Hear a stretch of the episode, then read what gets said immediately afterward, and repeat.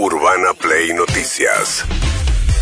Todos los días, la información destacada. Con las voces de sus protagonistas. Búscanos en Spotify y seguinos para enterarte de todo lo que tenés que saber. Urbana Play Noticias. Un update con la información más importante. Urbana Play 1043. Una nueva experiencia. Se refirió el ministro de Economía, Sergio Massa, a la participación del gremio de camioneros, concretamente de la rama de logística a cargo de Oscar Borda, en lo que son los controles de precios justos en las distribuidoras, digamos, en los puntos de distribución que tienen los eh, supermercados. Eh, ¿Qué dijo el ministro de Economía sobre esto? En los acuerdos de precio participan el Estado, empresarios y trabajadores. En los sectores vinculados a eh, la logística, digamos, están los repositores por un lado y por otro lado están los que hacen la logística, que son los camioneros, que en realidad de alguna manera lo que hacen es abastecer en el proceso de información, porque lo bueno es que todos eh, nos pongamos como objetivo derrotar la inflación. Acá tienen que participar todos, eh, gobierno, oposición, empresarios, trabajadores, en el objetivo, en un objetivo patriótico que es construir una economía sin inflación. Lo que está diciendo acá Massa es que participan en eh, entregar información, no en el control. Sin embargo, están controlando, pues están controlando si efectivamente lo que los supermercados piden llega a los puntos de distribución. Pablo Moyano, secretario adjunto de Camioneros, ¿qué dijo?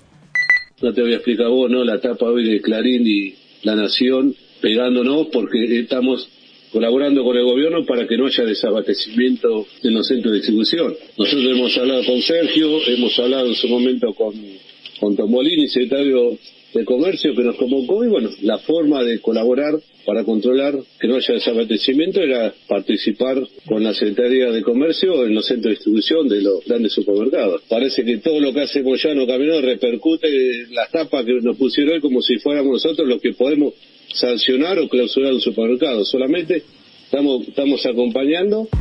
Bueno, hoy se suma Barrios de Pie, una de las organizaciones sociales más cercanas al gobierno, que con Daniel Menéndez, que es funcionario del Ministerio de Desarrollo, anunció que ellos van a ir a controlar, pero en los supermercados propiamente dicha, con la aplicación si efectivamente el precio que está en góndola es el precio que debe tener según el programa de precios justos. En el caso de los este, camioneros, lo que están haciendo es controlar el abastecimiento, si no hay faltantes respecto a los pedidos que hacen los supermercados. ¿Qué dijo Patricia Burrich, la presidenta del PRO, sobre esto? Hagan lo correcto, no hagan más este tipo de políticas totalmente contrarias a la democracia. Que un sindicato salga a controlar los precios. ¿Quiénes son? ¿Y ustedes quiénes son para decir eso? O yo no puedo como ciudadana ir y decir, no me voy a dejar controlar por el sindicato de camioneros. ¿Quiénes son ellos para hacer eso? ¿Y quién es el gobierno para decidir quién controla los precios? No, señores, no vamos a aceptar que introduzcan este tipo de medidas totalmente contrarias a la libertad y totalmente contrarias al sentido común. Bien, hablando de precios, hoy suba de Shell arrancó 4%, van a seguir Action y IPF en las próximas horas. Es el 4% para enero, otro 4% para febrero y un casi un 4% en marzo, eso es lo acordado con Sergio Massa, que habló también de la suba del dólar blue, eh, que cerró la semana, había tocado 3,77, terminó cerrando a eh, 369 pesos el dólar blue. ¿Qué dijo el ministro de Economía sobre esto? A mí me parece que hay una cuestión de sentido común, que es que eh, 350.000 argentinos salieron al exterior o están saliendo al exterior, que esos 350.000 argentinos, cuando tienen que elegir entre llevar dólares o gastar con tarjeta, miran el valor de cuánto representa el tarjeta y cuánto representa el blue, el famoso conocido como Qatar y hacen la cuenta y prefieren comprar el dólar blue que aparece en términos de cotización más abajo y además no tiene el control de la situación fiscal impositiva. Bueno, recordemos que el dólar Qatar, como se llama, que es el dólar que paga el turista en el extranjero por arriba de los 300 dólares mensuales, lo que tiene incorporado es un anticipo de, va, una percepción que es a cuenta de ganancias y de bienes personales.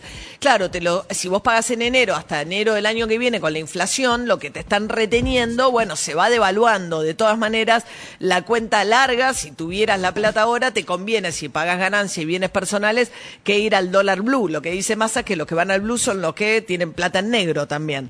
Bueno, mientras tanto se reunió eh, Sergio Massa con Alberto Fernández. Quieren mover un paquete de leyes que para Massa son importantes, entre otras el blanqueo para poner en marcha el acuerdo con Estados Unidos de intercambio de información. Eh, estuvieron juntos en Mar del Plata, mientras que no se baja Alberto Fernández su candidatura presidencial para la reelección. Ya estamos en año electoral, menos de 10 meses. Arranca ahora La Pampa el calendario electoral eh, ya en febrero con las provincias que se anticiparon con elecciones desdobladas. ¿Qué dijo eh, Alberto Fernández? La verdad recibimos un país en un estado calamitoso y tuvimos que surfear, dicen los chicos, ¿no? Este, ver cómo, cómo campeábamos el temporal, diríamos, los de mi generación, en medio de una pandemia y con una guerra desatada. Ahora, en los dos últimos años nuestra economía creció 16%. Somos después de China la economía que más creció en el mundo. Yo no miento. Bueno, debería decir que cayó ese mismo número en pandemia en el 2020. Lo que hizo la Argentina fue recuperar lo que había perdido en la pandemia con el cierre de la economía. No es cierto que es un crecimiento que pueda plantearse de esa manera sin decir lo que pasó antes, durante el gobierno de Alberto Fernández. Por supuesto, más el principal problema es 95% de inflación el año pasado, que acaba de cerrar. Bueno, mientras tanto, va a ser un verano marcado por el pedido de juicio político a la Corte Suprema que llega al Congreso. Le preguntaron a Massa por este tema, dio dos reportajes muy opuestos, uno a Infobae y el otro al portal de Horacio Berbisky, el fin de semana el ministro de Economía. ¿Qué dijo sobre el juicio a la Corte?